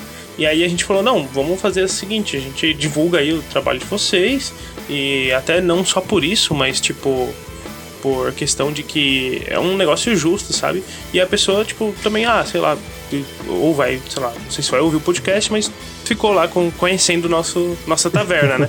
mas assim. o- agora, são duas coisas que, a gente, que eu gostaria de falar, o Léo também, a gente gostaria de falar aqui. Que o primeiro é o Cube Zone, é um jogo brasileiro. Ele tá disponível na Steam, tá por dois reais. Então é bem tranquilo. Cara, tipo, Cara, você- paga mais caro num café do que é, cara, jogo. então Cara, Dois dois, pila, reais. cara. Não comprei ainda porque eu É, esqueci, na eu realidade. comprei. Vou comprar agora. Tô abrindo Já a Steam comprei, agora. já vou comprar baixei. também. Tô abrindo a Steam agora. Eu, eu vou comprar também, eu vou abrir a Steam aqui também. Eu também, eu também não comprei, mas vou comprar. Só não vou comprar agora porque tá atualizando a Steam. só não vou comprar. Eu só não compro agora porque, né? eu já. tá atualizando a Steam. Droga. Desliguei a internet. Não, então. Não, brincadeira. Eu comprei já, já baixei o jogo. Ainda não tive tempo pra jogar, mas já pedi pra um colega meu jogar e o cara falou que é legal e tal. Ah, então, assim, o objetivo maior de divulgar o jogo é porque é um jogo brasileiro, então é aquela mesma ideia que a gente falou antes de os jogos nacionais a gente tem que divulgar melhor, tipo, tentar dar mais valor porque a gente tem aqui e não só pegar, tipo, jogos de fora, porque se a gente quer evoluir o mercado brasileiro, coisas assim, não adianta a gente ficar só consumindo coisas de fora. Vamos dar valor porque a gente tem no mercado brasileiro. Boa. O Boa. exemplo daquele aí, jogo? De, de 40 reais ali que a gente comentou, que o pessoal tava mais baixando por torrent pirata do que baixando na Steam. O valor do jogo é 40 reais, o nome do jogo é Distortions. Então, tipo, parece. Eu não, não tenho condições de jogar no meu computador, não é um computador gamer, mas quem puder, compra o jogo, dá uma olhada, dá uma avaliada lá pro pessoal. E é isso que a gente eu queria bom. falar aqui, na verdade, é o Cube Zone, é da empresa Blaze Wing. Uh, é um é cara que. É, ele custa R$2,29. Isso, eu comprei aqui. na promoção por R$2,00. Hum. Uh... Olha aí, ó. Eu vou, eu vou comprar fora da promoção, vou, vou pagar o jogo completo. É... 2,29. Assim, e, e uma coisa legal é que, assim, no, no caso, é, por exemplo, o jogo do Cubizone, só para explicar, você é tipo um quadradinho. Uhum. E aí você Isso. tem que chegar até o fim e você tem que ir desviando ali do. Você é um quadradinho e você tem vários quadradinhos ao redor e você tem que ir chegando até uma marquinha lá no final. A, a, a, interação do jogo parece ser bem bacana. Não joguei ainda para testar, vou jogar agora quando a gente acabar o podcast. Jogarei. E depois eu dou feedback no Twitter. Sim. É, isso é, é, achei... é o legal, né? Por ser nacional, então, tipo, tu consegue dar um feedback lá, tudo em português, o pessoal vai conseguir. Claro, tem outras empresas eu sei que tem suporte em português, nós todos sabemos disso. Mas é um jogo daqui, sabe? É feito por nós. Então, pô, vamos lá, vamos dar valor. E acho que vale a pena, é um valor bem baixo, um valor quase simbólico, né? Tipo, dois reais. E, então vamos dar valor para. Sim, e e, e para você ver, né? Um, você tem uma empresa chamada desenvolvedora Blaze Wing que os caras conseguiram botar na Steam, cara. Então, tipo, mostra que, Sim. sabe, você tem força, sabe? Né? Tem, tipo, condições de chegar lá, né? Porque se tá na Steam, o jogo tem qualidade, o jogo é bom, sabe? Né? Tem, tem público, tem como você, você ser bom, se destacar. Então a gente paga muito pau da gringa às vezes e a gente esquece de olhar o mercado é. nacional. Então acho que aí. Como é o nome do outro jogo? Desculpa. O outro é o Distortions. É, 40 uhum. reais na Steam, se não me engano. Eu não lembro o nome da empresa, Legal. da desenvolvedora. Esse era um jogo de um dos palestrantes, né? Olhar. Esse, esse jogo era de um dos palestrantes. Muito bacana. E eu. Vou deixar o, o link aí também, né? Na... Isso, isso. Deixa eu. Já o tá ali o link no post. Distortions, tá. O Distortions tá 44,80. É, isso aí. E o Cubezone... É a... 2,29. É, o Cubezone 2,29 e... E o... Esse foi de um... o Distortion... o... O que tu falou? Que o, o Distortions é, tá 44 reais. Ele é, foi o jogo de um dos palestrantes da Trilha Games Intel. E o Cube Zone Isso. tá 2,29 e o jogo foi desenvolvido por, um, na verdade, uma pessoa que tava assistindo as palestras, né? Que a gente trocou uma ideia depois. É isso aí. É, o cara comentou no final lá, e isso tocou o nosso coração. a gente sabe que a gente não tem uma audiência gigante, mas para quem a gente conseguir divulgar, as pessoas que ouvirem esse podcast, né, vão, vão conseguir conhecer o trabalho também. Então, acho que é bacana, porque é, um, é um, um, preço bem barato também. E eu acho que não custa, né? A gente é, divulgar um jogo, alguma coisa assim, né? De alguém que tá. que fez com, com bastante carinho e ficou tão legal, né? E só quer espaço no mercado para poder crescer o seu trabalho. Isso. Sim, bonito esse jogo Distortions também, bem legal esse jogo. É, bem bacana. Tô vendo aqui, tô vendo as fotos dele bem bonito também, bem... assim como o Cubo Zone. É, bem legal. Eu só tô esperando o atualizamento no Steam mesmo, agora. Bem legal, bem uh... legal. Muito bacana. É, até a história do jogo que eu tô lendo é, parece bem bacana, assim, um negócio bem, bem legal mesmo. É isso aí. E a outra coisa que a gente queria comentar aqui é sobre o Portugal Studio. A gente já fez um podcast para quem tipo, quer aprender linguagem de programação e tal, e a gente não conhecia o Portugal Studio. Se fosse para fazer um podcast hoje sobre isso, com certeza falaríamos do Portugal Studio.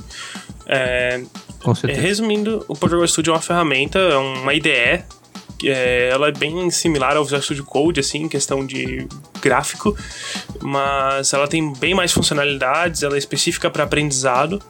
Então, é Portugal, que a gente já falou disso em outros, outros podcasts. Então, tipo, é uma linguagem, pseudolinguagem, só que você tem. Ela é feita em Java, né? O Portugal Studio. Então, muitos recursos do Java Isso. você tem dentro do Portugal, o que é bem legal. E ele é open source no GitHub, você pode procurar. É uma iniciativa da Univale, no laboratório Light deles. Então, é, tá no GitHub, você pode fazer por request lá, compartilhar, é, desculpa, fazer por request, pode é, contribuir para o desenvolvimento do Portugal Studio. E ele tem várias funcionalidades legais. A gente tem um post no Facebook com algumas fotos. É, a gente vai estar tá escrevendo um pouco mais sobre o Portugal Studio, colocando prints de como ele funciona e tal. Mas. Nós já tiramos, inclusive, né? No, é, se você acessar a nossa Isso, página isso. do Facebook. Tem fotos lá. Aqui tem link aqui, tem, a gente postou ali, se você dá um scrollzinho ali, você vai ver as coisas do TDC, você vai ver que a gente colocou umas fotos lá, foram fotos que eu mesmo tirei. Uhum. Então, não ficou tão boa a qualidade assim, mas você consegue ter uma ideia de como é o Portugal Studio. Isso. E, e pegando essa, essa pegada do. essa fala do, do Flávio, ah, acho que é bem interessante o fato de que o Portugal Studio é bem didático. Muito. Então, é, para quem tá começando a aprender, para quem ouviu o nosso podcast, né, de, de para se tornar um programador, tudo mais, né, e é iniciante, cara, esse é o tipo de coisa que é muito bacana, porque você, né, vai ter uma ideia legal, vai ter uma ideia que te ajuda, vai, sabe, vai te ajudar bastante a tu pegar e aprender Sim. a tua lógica, né, E desenvolver a tua Pra lógica. quem já é programador e que conhece de Java, Java Swing, cara, dá uma contribuída lá. Se você vê algo que pode melhorar, você pode é, baixar o código, fazer alteração e fazer um pull request. Ele tem todo o suporte, então, tipo assim, se você encontrou algum erro, deu algum erro em tela, é, tem um, um botão específico lá para você reportar erro. Ele vai abrir uma issue no GitHub pro pessoal lá da Univale. Então você só reporta o erro na issue, dá um confirmar lá e você já tem um chamado aberto, digamos assim, para correção desse erro. Legal. Legal. E também vale a pena dizer que, por exemplo, eu dei uma olhada no, no repositório e eu achei muito bacana. O repositório ele é, ele é muito bem comentado, Organizado. ele é muito bem organizado, explica tudo bem certinho, como é que funciona, por que funciona. E também vale dizer que a aplicação né, do, do Portugal Studio lá no, no dia do TDC foi para as crianças. né? Isso, Então tem a isso. trilha TDC for Kids, que é para as crianças. É, e eles usaram lá é, para as crianças aprenderem programação. Então eu acho que isso é algo Que o- bacana. O TDC né, for? Kids ele é quase que um workshop, né? Então as crianças elas têm máquinas lá, computadores, e eles vão desenvolvendo lá durante a trilha. E aí todas elas estavam usando o Portugal Studio para desenvolver, que é bem didático mesmo, como o Leonardo falou. Para vocês terem uma ideia, o botão de depuração para você ativar o modo debug da ferramenta são dois calçados, tipo, passo a passo, duas pegadas assim. Então, tipo, você faz em passo a passo. Então, é, isso já é bem didático para quem não conhece. Ah, quando você colocar breakpoint nas linhas, então a, li- a marca do breakpoint é um inseto, um bug. E uma coisa que a gente achou genial, assim, que muita gente, a gente sabe que tem dificuldade quando tá começando, e que eu e o Léo a gente genial, é quando você tem uma matriz. Então, pra quem não sabe, uma matriz é uma tabela, digamos assim. Então, pensa numa tabela do Excel, só que você só tem isso dentro de uma variável. Então, tipo, você não tá visualizando isso. Mas e quando você tá em modo depuração, você consegue colocar essa matriz no watch da ferramenta, que é para você ver o valor dela e ele desenha uma tabela mesmo, ele desenha uma matriz na ferramenta. E aí você consegue ver onde os valores estão, tipo, em cada posição. E se você colocar isso dentro de um for, você consegue ver qual valor está sendo alimentado naquele momento. É, é genial, assim. É muito didático mesmo, para quem tá É. aprendendo. É isso aí. É esse nível, né? É. Esse nível. E eu, eu achei isso bem bacana também. De, de assim, divulgar. E assim, vale lembrar que a gente não tá ganhando dinheiro nenhum. Não, pra não, tá a gente tá disso aqui. divulgando porque é, é isso aí, o trabalho é, É simplesmente porque Sim, achamos sim, massa, é- né? pra contribuir mesmo. É, tanto é que a gente. É, tanto é que a gente falou, cara, hum, pro pessoal ali do jogo, beleza, passa pra gente, a gente vai dar uma olhada. A gente olhou, gostou do conteúdo. Até porque, assim, eu não vejo problema em divulgar nenhum conteúdo aqui. Por mim, a gente pode divulgar. Se você tiver um projeto, alguma coisa, a gente pode divulgar. Acho que é até bom. Só que também vamos divulgar trabalhos que sejam legais, que o pessoal Sim, tá sim, fazendo alguma é. coisa, né? Realmente. Não, não um projeto que tá lá parado, já tem três anos, É. né? Ou, né, uma parada que, ah, o- ah, fiz esse jogo aqui há cinco anos atrás, tá? Beleza. né? E Então, é essa coerência Sim. também, né? Ah, e outra coisa que esqueci de falar do Portugal Studio rapidinho é que ele você consegue desenvolver jogos nele também. Então, tipo, Uhum. Ah, os jogos bom. rodam dentro da ferramenta, mas consegue desenvolver jogos, tipo jogos mesmo, assim. Você vai ter aqueles jogos de plataforma, coisa assim, consegue desenvolver lá dentro. E por ele ser em Java e ser open source, então muitos recursos do Java, por exemplo, você quer abrir um arquivo, arquivo externo do- ah, fora do programa. Então alguém implementou lá uma função abrir arquivo que foi feita em Java e aí ele realmente abre um arquivo. Teve até um comentário do André Santana, que, se não me engano, esse é o nome dele, que é um das pessoas que trabalha com o Portugal Studio, que desenvolve, e ele falou que teve um outro, uma outra pessoa que desenvolveu uma biblioteca lá para o Portugal Studio que faz uma comunicação com um uma. Não lembro se era uma API da Intel, alguma coisa assim. Então, tipo, por ele ser Java e ser open source, você consegue desenvolver várias. Tipo, ah, eu quero fazer uma chamada é, de uma API aqui pra, sei lá, usar a rede neural, tipo, viajando aqui. Mas, tipo, você conseguiria, porque Sim. ele é em Java, então você só precisaria, tipo, implementar um método nele que chama um método em Java, sabe? Isso é, você tem Sim, muito legal. poder de fogo. E, e assim, é, e adicionando um comentário a isso, né, para quem não consegue ver a aplicabilidade disso, é, fica a sugestão. Se você é professor e quer ensinar uma determinada matéria, você pode criar, tipo, você cria alguma coisa em Java e porta ali pro, pro, pro Portugal Studio, sabe? Você conseguiria fazer isso. Ah, quero. Vou fazer aqui, estou ensinando o pessoal alguma, sei lá, pilha, fila, alguma coisa. Quero implementar uma brincadeirinha aqui. Você consegue implementar para o pessoal já usar, né? Abstrações, né? Sim, pra, sim. pra galera chamar. Uhum. Então, ficaria bem bacana. Sim. Muito bem, senhores. Estamos chegando uh, ao final do nosso programa. E no final do nosso programa a gente sempre faz a famosa saideira. A saideira é aquela perguntinha de bar que o pessoal não sabe com antecedência, não está na pauta de ninguém, então o pessoal responde o que vier à mente, né? O que tiver aí, o que dá para responder nesse momento. Então vamos lá, a pergunta saideira Ah, e lembrando também que você, ouvinte, é convidado a responder para nós a saideira. A gente eventualmente né? Depois que a música sobe lá no final do programa e começa, né, a dar o fechamento, há boatos, né, Gustavo, que rola um e-mail, né? Boatos, assim, né? né? Boatos, Então, Se, se a música subiu e você já pulou fora, opa, você perdeu perdeu alguma coisa, né? Então, é, é tipo, pode ser aí, ó. É tipo fica, cena pós-créditos. Fica no ar. É isso aí, é a cena, famosa cenas pós-crédito. Então, se você quer participar também, você manda pra gente, manda no contato arroba tavernaprogramacão.com.br. Tem o nosso e-mail aqui no post também. Você pode mandar no Facebook, você pode mandar no Twitter, você pode lá no nosso, no nosso site tem uma abazinha chamada contato, você pode mandar lá no contato né? Mande, cara. Se você fizer sinal de fumaça, eu garanto para você. Se tiver um dia de sol, eu consigo ver. Relaxa. Se for sinal de fumaça e tiver sol, eu vejo. Só se tiver chovendo. Se tiver chovendo, eu não vou conseguir ver. e a gente consegue ler aqui para você, tá certo? E a pergunta saideira dessa semana é: se você pudesse voltar no tempo, então imagina assim, nós já passamos pelo TDC. Aí agora você pode voltar no tempo, é, a pergunta é: você escolheria a mesma trilha e por quê? Uh, bom, eu não escolheria a trilha de Python, provavelmente. Não porque eu não gostei, mas como eu já falei, eu aproveitei pouco dela. Então eu já estava pensando até que trilha que eu poderia ter escolhido, tipo, já no mesmo dia mesmo. Pensei, Pô, trilha de Python eu não consegui aproveitar como eu queria, né? Então não foi tudo aquilo para mim e tal. Não que a trilha foi ruim, mas para mim não foi tudo aquilo. Então eu teria talvez escolhido ou a trilha de Java na, no sábado, ou até mesmo a trilha da, da Games Intel ali que a gente foi no final eu achei bem interessante. Eu acho que uma dessas duas eu Muito bom. teria escolhido. Muito bom. Cara, eu continuaria escolhendo a, a de .NET, eu fui só no sábado. Então o que eu faria? Com certeza escolheria as outras trilhas, teria ido em outros dias. Por exemplo, um amigo meu foi na de segurança da informação, achou animal, teria, gostaria de ter ido nessa. É, teria gostaria de ter ido na de Android também, que eu acho um assunto extremamente interessante, apesar de conhecer absolutamente nada sobre o assunto de programação dessa área. Né? Nunca mexi com Android nem nada, mas tenho grande vontade de ter um tempo para tirar pra isso aí.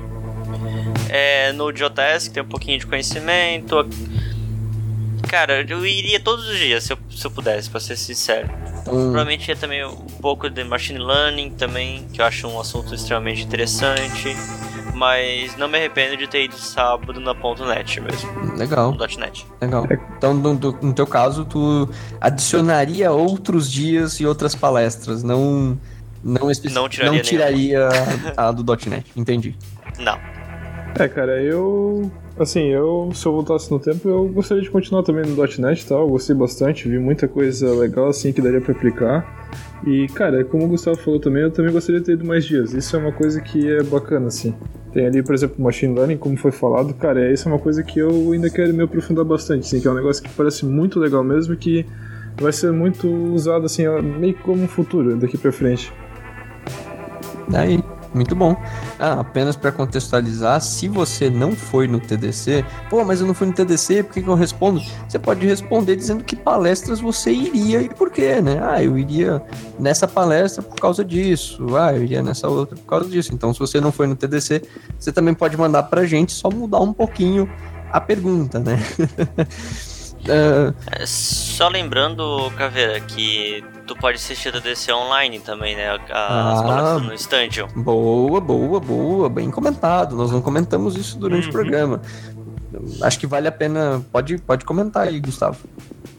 É, como o Caveira tinha falado da questão da, da Stadium, que não é uma Stadium. trilha em si, Stadium, que o. Acho que foi, foi o Sim. Flávio que falou aí. Que ocorrem várias palestras de vários várias trilhas, uma palestra pelo menos do dia vai cair naquela, na, na Stadium, que é onde fica que o pessoal não precisa comprar uma efetivamente fica só nessa, digamos assim. Uma, por exemplo, a de .NET, a questão do Blazor foi no Stadium. Stadium. Se tivesse em casa, poderia ter assistido. Daí tu só precisa se cadastrar lá e assistir de casa mesmo, que é feito a live. E é gratuito. Apenas lembrando é que é gratuito. Gratuito a gratuidade ela se faz presente aí nesse, nesse aspecto. Ah, e também teve outras coisas de inclusão que o pessoal também fez, que também é muito bacana, né? Vale, vale a pena dar uma pesquisada no TDC. Uh, for Kids e For Women. Isso, né? E diversidade, programa de diversidade deles. No meu caso, se eu pudesse voltar no tempo, eu acho que a única coisa que eu faria seria escolher uma trilha diferente do Flávio. Não porque eu não gosto do Flávio, porque eu não queria estar na mesma trilha que ele. Aí. Não, não é, não é por causa disso. Não é por causa disso. Que gratuito. Não, não, não. não. Pessoal, pera, pera, pera, deixa eu explicar, deixa eu explicar. Eu pegaria uma trilha diferente do Flávio porque eu senti que, como nós dois éramos, digamos assim, a gente fala aqui no popular, peru de fora, a gente não conhecia nada do assunto, a gente teve pouca coisa depois para compartilhar. De que, ah, eu vi tal coisa, eu vi tal coisa. E na sexta aconteceu o contrário. Como nós fomos em palestras diferentes, nós tivemos muitas coisas para compartilhar. Sim. Porque, né, tipo, ah, no palestra, nós dois já brincamos, nós dois conhecemos um pouco, então a gente teve de Android, o Flávio também conhece mais um pouquinho também, a gente tem ali. A gente conseguiu trocar bastante ideia e aprendizado. Uhum. Então eu acho que eu, a única coisa que eu faria seria pegar uma trilha diferente podia ser, não, tipo, por mim poderia ser, ah, eu continuo na de Python e o Flávio pegaria outra, ou o Flávio, enfim, a gente trocaria, mas não pegaria a mesma que a dele para a gente depois no final ter o que é, compartilhar, assim. Sim. Isso foi até uma, uma ideia lá que um dos apresentadores do TDC, desculpe, esqueci o nome dele, uh, que ele comentou, né, de, ah, vocês são amigos, vocês vão pegar a mesma palestra, mas por que, que vocês são amigos? Por que, que vocês não pegam palestras diferentes e depois vocês compartilham o que aprenderam, né? Acho que isso também é uma forma muito boa, assim, de você acaba aprendendo mais, assim, né, de, de, de sobre as coisas do evento. Então, eu escolheria um, só uma trilha diferente da dele. Eu, já que o Flávio trocaria, então eu provavelmente me manteria na de Python, saindo mais ou menos no mesmo timing ali no final, que não, não me agradaria tanto. Eu acho que essa é minha, seria a minha opinião. Bom. O nome do cara que comentou isso foi o Bruno Souza. Ah, muito obrigado. O Bruno Souza, então, nosso querido Bruno Souza, que comentou isso, também apresentou lá o TDC. E é isso aí. Bom, galerinha, estamos chegando ao fim do nosso programa. Eu, senhor Caveira, gostaria de agradecer a vocês por terem vindo aqui participar comigo. Uh, e também queria agradecer uh, todo mundo que nos recebeu super bem lá no TDC, em Floripa, né? Todo o pessoal lá, todo mundo que a gente conversou, todo mundo que a gente deu um alô, falou com a gente tal. Muito obrigado. É, queria também dizer que os links de tudo que a gente falou aqui, tá tudo aqui no post. Você pode clicar, clica, né? Baixa, conhece o Portugal Studio, conhece o projeto dos caras, conhece o Cubizone, dá uma olhadinha, baixa, compra o jogo tal, né? Enfim. E também queria agradecer a, a todo mundo que vem dando um comentário e feedback lá nas nossas páginas do Facebook, do Twitter e interagindo com a gente, né? Eu instigo aqui todo mundo a participar. Pode mandar, manda pra gente.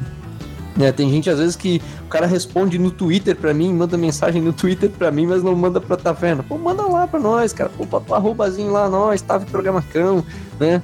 No Instagram também a gente tem. Então, queria agradecer aí. E é isso aí. Eu, meu Twitter é arroba senhor underscore, que você provavelmente lembra como underline, você vai ver que tá errado. Caveira. Caraca, mas, Senhor mas caramba. Ai, é. cara, a mesma história. Só continua, vai. E é isso aí. Passo a palavra pros meus queridos pra fazer o fechamento. Bom, é isso aí, galera. Muito obrigado por ter ouvido o podcast até aqui. É... eu Só queria agradecer aí o pessoal que também é, é, conseguiu conversar com a gente no AutoDC e foi bem receptivo. Conseguiu, é, tá- conseguiu dar like na page aí, tá dando like na page no Facebook, tá acompanhando o podcast. Ah, só pra lembrar também uma coisa que acho que a gente não comentou, que o TDC ele é organizado pela Yara Sengar, né? É uma das, inclusive, é uma das mulheres mais influentes da tecnologia no Brasil. Olha E aí. é organizado muito pela bom. Global Code, né? Acho que a gente não comentou disso. Legal, não falamos. E é isso aí. Valeu, pessoal, e até um próximo episódio. É, pessoal, valeu. Eu só tenho, eu faço as, pala- as palavras do Flávio as minhas. Muito obrigado pela atenção de todos, pela, pelo carinho de todos que a gente conversou, que trocou uma ideia. É, acompanha nossa, nosso site lá também, que tá meio parado. Tá, mas a gente tá. A gente vai resolver isso, né, ô Caveira? É, resolveremos, resolveremos. Logo muito em breve. Faremos. Logo muito em breve. E é Gustavo Vester em todas as redes. Vai estar o link, né, ô Caveira? Tá no link na. Com certeza. Descrição. Sempre, sempre, sempre. E é isso aí, valeu, cara. Muito obrigado, pessoal. Bom, valeu pessoal. É, basicamente foi muito bacana assim aqui.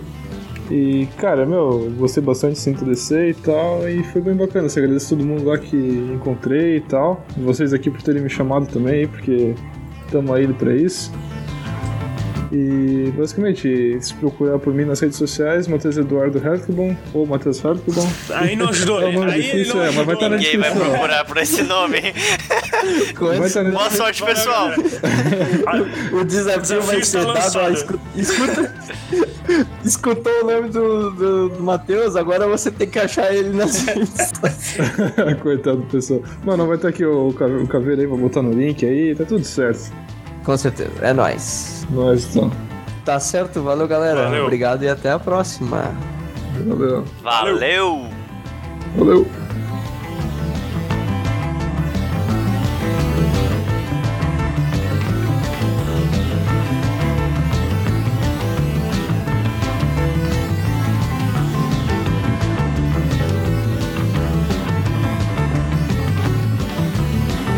Então, você achou que o programa ia terminar, a música ia subir e ir embora? Achou errado de novo, rapaz. Estamos aqui, Flavinho, eu e você, cara. pra fazer um, um fechamento, né? Mais um. A famigerada leitura de e-mails. É isso aí, cara. Nós- a gente não tem leitura de e-mails fixos, mas quando a gente recebe e-mails, então a gente lê, né? A vida de podcast pequeno é assim, né? Não- Então, por isso que a gente pede pra galera mandar e-mail pra nós, interagir, porque daí a gente tem o que ler aqui no final.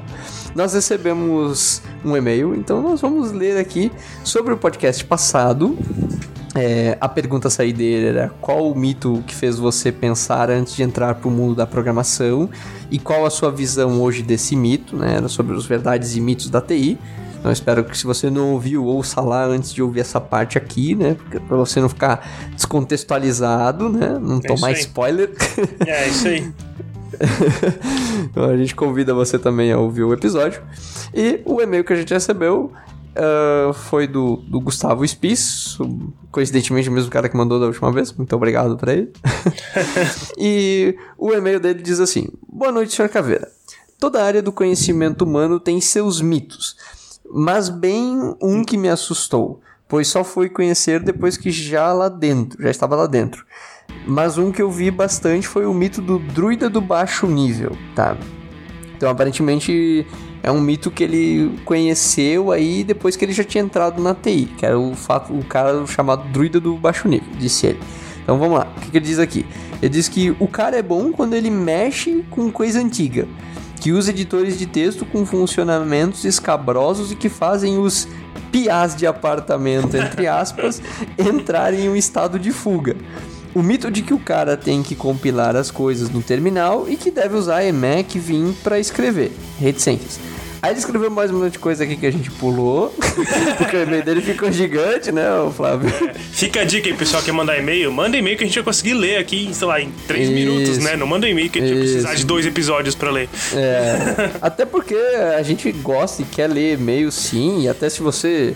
Eu faço aqui também uma outra chamada que se você tiver um projeto, se você tiver alguma tecnologia que você viu, quer compartilhar, quer mandar, mesmo que, ah, isso aqui é off-topic, manda pra nós, pode mandar, ó, eu vi essa tecnologia aqui, pá, né? Pô, vamos, Sim, manda aí, sim. manda aí pra nós, manda aí pra E nós. Outra dica também é separe no e-mail o que, que você quer que a gente leia, o que, que é de dica, o que, que é crítica, o que é sugestão, pra gente saber o que é pra Isso. ler e o que, que não é, né?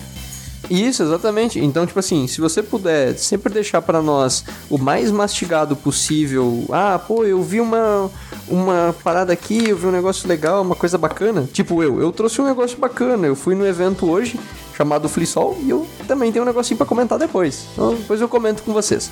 Ah, terminando, seguindo o e-mail dele. Ah, ele fala mais um monte de maluquice aqui e tudo mais. Aí ele fala assim. E alguns mitos que me fizeram de fato querer trabalhar na área e que, quando se provaram falsos, já não faziam mais diferença. Abre parênteses, quando não seriam motivos para querer virar vendedor de miçanga. Fecha parênteses, são. Tu só vai receber a UML barra documentação e vai programar. É, tu não vai ter que falar com o cliente, vai ser super fácil trabalhar de casa. Você vai desenvolver jogos, se você sabe uma linguagem, é fácil aprender todas as outras, o que só aplica a casos específicos. Bota ele aqui entre parênteses essa parte. Enfim, desculpa o textão gigante, acho que me empolguei e estou sem corretor ortográfico, então sinto muito por qualquer erro. Não tem problema, cara. A gente entende que a galera escreve. A gente, a gente escreve, escreve errado um monte de coisa, cara. Mais uma vez, parabéns pelo trabalho bem feito. Bom, muito obrigado. Ah, então, comentando esse segundo parágrafo dele, o que, que ele quis dizer é que é, os mitos que era a respeito de trabalhar na área, né? Que é tipo, ah, você só vai ficar trabalhando, vai receber a UML, a documentaçãozinha já pronta, e aí você vai é, só vai trabalhar depois, né? Só vai fazer. Então achei isso bem bem bacana aí dele ter comentado. E é isso? É isso aí. Tá. Eu tenho um negocinho pra comentar então, no, antes da gente fechar. Eu estive hoje no Flisol, um festival latino-americano de instalação de software livre, uma, um evento sobre software livre, e eu escutei várias palestras, é, dentre elas uma falando do porquê usar software livre e tudo mais, e eu achei bem bacana a dica do software chamado Transifex, que é basicamente uma plataforma para você ajudar a contribuir com traduções de software. Então, basicamente, você consegue ajudar o pessoal a traduzir vários softwares e a documentação fica tudo lá naquele software. Então, há um apelo hoje para softwares livres para você ajudar é, a, a documentar sistemas, né? Então, se você está iniciando na TI e tudo mais, quer dar uma, um apoio para alguém, ah, quero ter o meu nome lá junto num projeto de software livre, você pode ajudar é, documentando o software, né? Melhorando a documentação. É, e aí para você não precisar baixar todo o projeto, todo o repositório, compilar, se você, ah, pô, não tenho, tenho essa dificuldade, ou ah, eu conheço mais de inglês, quero só praticar o meu inglês, não quero tanto mexer com programação, Fica a dica aí, a Transifex, tem link aqui no post também, uma, uma plataformazinha bem bacana que você pode ajudar, né, trabalhar, ajudar as pessoas e te ajudar também, né, porque vai ficar software tra traduzido, tudo mais internacionalizado. certo? Valeu. Então agora sim. Valeu. Valeu, galerinha.